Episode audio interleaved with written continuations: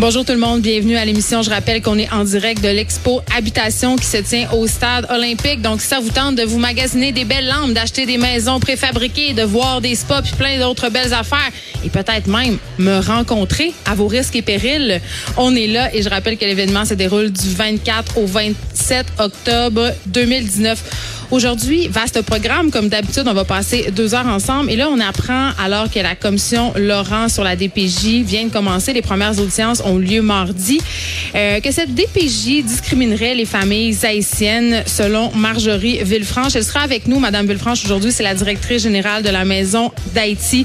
On va se demander, est-ce que la DPJ a un billet? Est-ce que la DPJ est raciste quand vient le temps de faire ses interventions?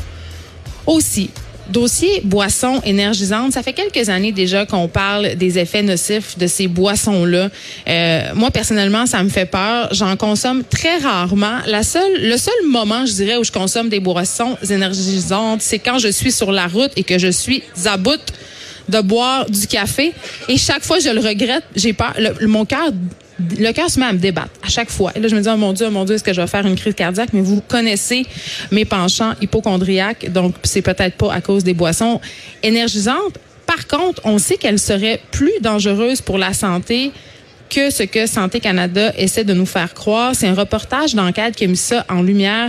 Le reportage d'enquête qui nous apprend que le gouvernement canadien euh, est au courant des effets secondaires expérimentés par des consommateurs, mais a tout simplement arrêté de nous en parler, et ça depuis 2013.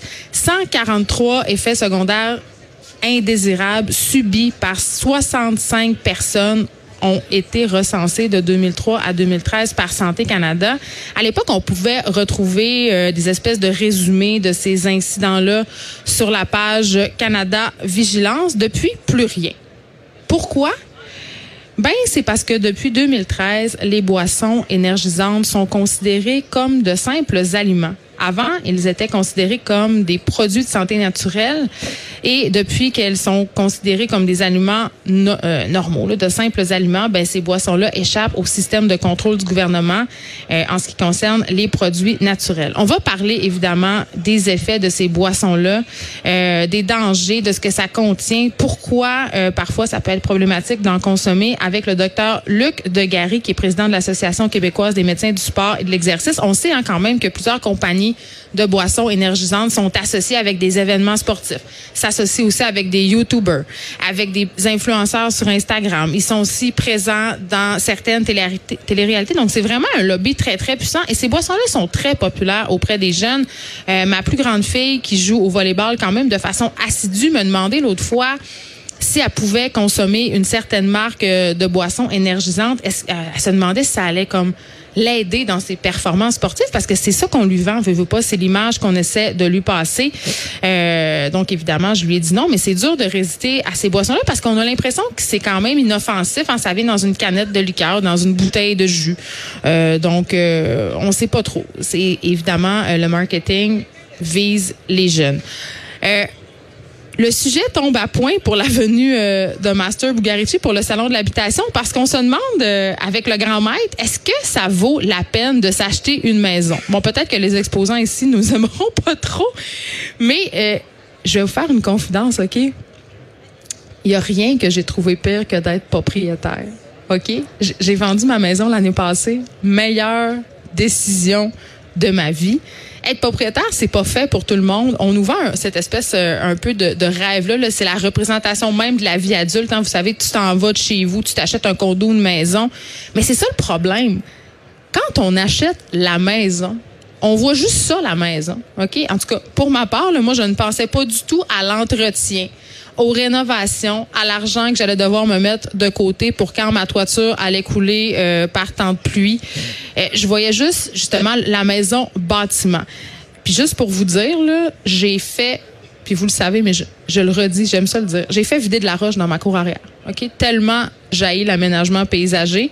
Je le sais là, c'est pas bon pour les îlots de chaleur, mais c'est excellent pour mon moral. En ce moment, je suis en appartement, je suis très heureuse j'ai un petit bout de gazon et c'est déjà trop d'engagement. C'est trop d'engagement paysager pour moi. D'ailleurs, j'imagine ici qu'il doit avoir un kiosque de faux gazon. Là, ça, ça serait, ça serait très bon pour moi.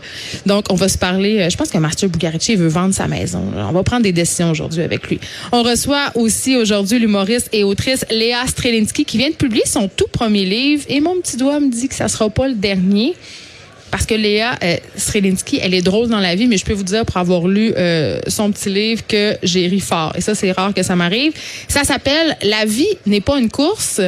Et justement, ben, on va se demander pourquoi on est toujours à la course et surtout, euh, après quoi on court, puis qu'est-ce qu'on peut faire pour arrêter de courir comme des poules pas de tête. J'ai vraiment hâte. J'ai vraiment hâte parce que moi, j'ai l'impression que ma vie, c'est ça, une espèce de longue course où ça ne s'arrête jamais. J'ai l'impression que j'ai jamais de temps pour moi. D'ailleurs, hier, c'est drôle, on faisait une chronique avec notre recherchiste Frédéric Mockel parce que je lui avouais que j'avais même pas eu 13 minutes dans ma soirée pour écouter un vidéo qu'il m'avait envoyé.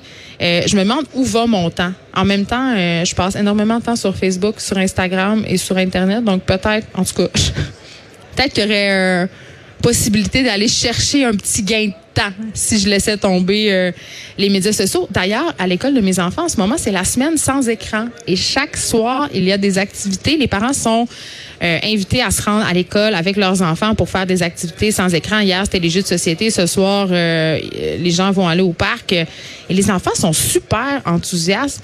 c'est pas vrai qu'ils sont accros aux, aux écrans. J'ai l'impression que les enfants, ils font des écrans par dépit parce qu'on se sert un peu euh, des écrans comme d'un objet de démission parentale. D'ailleurs, moi, c'est comme ça que j'appelle les iPads à la maison. Je dis euh, souvent, euh, des fois quand je suis avec des amis, je dis bon, je vais sortir euh, l'objet de démission parentale, on va avoir une petite heure ou deux de paix. Donc, je pense que ça vient un peu de là parce que les enfants, quand tu joues avec eux, quand tu t'installes avec eux, j'ai fait l'exercice cette semaine avec mon fils, j'ai passé toute une soirée euh, sans écran avec lui. C'était pas dans le cadre des activités de l'école, c'était plus, euh, bon, j'avais envie, ça faisait longtemps que j'avais pas vu, j'avais envie de passer du temps avec lui. On a dessiné, on a fait tout plein d'affaires, on a joué avec ses camions, tout ça. Et pas une fois, pas une fois, il m'a demandé d'avoir accès soit à la Apple TV en bas ou à mon téléphone pour jouer à des Donc vraiment, je crois que les enfants sont rendus un peu accros aux écrans par dépit, parce qu'on s'en occupe moins, parce que justement, on est occupé, on n'arrête pas de courir.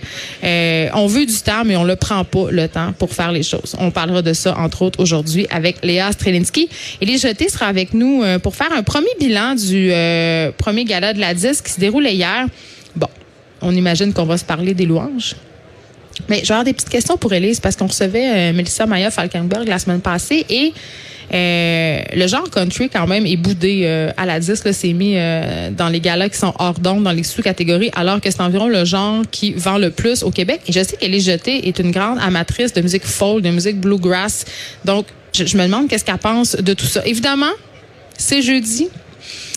Et qu'est-ce qu'il y a le jeudi?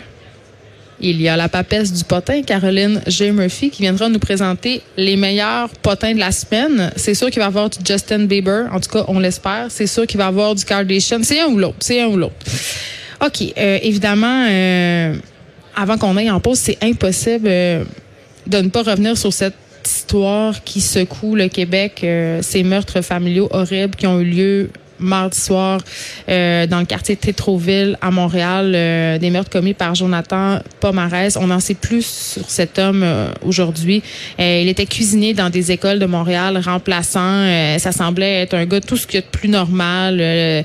ses proches, j'ai lu plusieurs articles le concernant décrit comme un c'est vraiment tout le temps la même affaire hein? décrit comme un bon père de famille décrit comme un père très, très proche de ses enfants. On a parlé abondamment aussi du, couple qu'il formait avec son ex-conjointe, un, beau couple. Euh, et la question, évidemment, qui est sur toutes les lèvres depuis deux jours, c'est pourquoi? Mais aussi, on se demande, est-ce qu'il a reçu assez d'aide? Et bon, évidemment, je vous parlais hier du billet de blog que j'ai écrit à propos de la détresse masculine, à propos du fait qu'on devrait peut-être commencer à se poser des questions sur la façon dont on élève les garçons, sur la façon dont aussi ils gèrent leur colère, de la façon dont ils gèrent leurs échecs, la déception. Et les réactions quand même, euh, et sur Facebook et sur les pages, euh, la page Journal de Montréal, Journal de Québec, sont quand même assez éloquentes. Les gens ont pas beaucoup de compassion et je les comprends là. Évidemment, euh, Jonathan Pomarès, c'est un meurtrier. Il a fait quelque chose d'abject, d'horrible. Il n'y a rien, rien, rien, rien, rien qui excuse ni qui justifie des gestes comme ceux qu'il a posés, euh, mais de dire que c'est un meurtrier, qu'un meurtrier c'est un meurtrier, que c'est un psychopathe qui est né comme ça, je trouve que c'est un peu réducteur. Euh, on peut-tu respirer par le nez? Moi, je, demeure intimement convaincue qu'on aurait pu éviter le pire si cet homme-là avait eu l'aide adéquate. Puis ça, on le sait pas euh, s'il a reçu l'aide adéquate parce qu'on sait qu'il s'est rendu à l'hôpital neuf jours avant les meurtres commis mardi soir, donc le 13 octobre. Il a été conduit à l'hôpital pour une intoxication et parce qu'il avait proféré des paroles inquiétantes, c'est-à-dire euh, propos suicidaires c'est quand même quelque chose. Il était dans le système, il était à l'hôpital, il a dit je veux me suicider. Euh, bon, et évidemment, ça soulève des questions. Il y a des psychiatres qui se sont penchés sur la question, euh, dont un que vous connaissez assez bien, le docteur Gilles Chamberlain, qui a dit écoutez, euh, le fait qu'il soit déjà connu comme étant souffrant, qu'il avait déjà toute cette infrastructure autour de lui, ça me préoccupe surtout évidemment quand on connaît la finalité des choses. Euh, et évidemment, ça va être important à la suite de ce qui s'est passé de s'assurer que tout a été fait, que tout a été mis en place pour s'assurer euh, qu'un geste grave n'arrive pas. On peut en douter. En même temps, c'est excessivement difficile quand nous arrive quelqu'un euh, à l'hôpital ou devant dans un cabinet de médecin d'avoir accès au fin fond de sa pensée. La personne en face de toi, elle est libre de dire ce qu'elle veut, elle est libre, elle est libre de penser, elle est libre de révéler ce qu'elle veut. Puis si elle veut pas dire le fond de sa pensée, ben comment tu fais comme professionnel de la santé comme médecin pour savoir, pour évaluer euh, le degré de dangerosité. Donc, c'est excessivement difficile. Et on sait aussi que, évidemment, peut-être que cette personne-là a été vue à l'hôpital, s'est vue donner un rendez-vous en clinique externe et euh, entre les deux, euh, soit le, entre le moment de son congé et son rendez-vous, euh, ben c'est une période vraiment à risque pour une personne vulnérable. Ça peut devenir excessivement dangereux. Donc, est-ce qu'on devrait assurer un suivi? Euh, est-ce qu'on devrait monitorer, en guillemets, cette personne-là? Moi, je pense que oui. Et une personne n'était peut-être pas suicidaire en tant que telle à l'hôpital, mais peut-être que rendu à la maison, dans la maison familiale, là où a eu lieu justement la rupture, ben, ça devient de plus en plus sensible. On, la personne vit avec des idées obsédantes. Et, euh, et voilà, on connaît malheureusement la suite. Donc, vraiment, à partir du moment où Jonathan, euh, cette personne-là, a demandé de l'aide, a obtenu un suivi, est-ce que tout a été mis en œuvre pour qu'on puisse éviter un tel drame? Euh, c'est des questions auxquelles, évidemment, on aura des réponses prochainement. Euh, et j'ai envie de dire, tu sais, on parle beaucoup des hommes qui se séparent. lors d'une séparation, les personnes, et là je parle pas nécessairement juste des hommes, les femmes, les personnes peuvent réagir avec toutes sortes d'émotions. Euh, on peut ressentir de la colère, de la tristesse, de la vengeance, du désespoir, de l'impuissance. Euh, ça peut être très, très, très, très, très rock and roll. Surtout quand on a des enfants, euh, on devient très émotif et sérieusement, euh, la colère peut devenir quelque chose de très dangereux.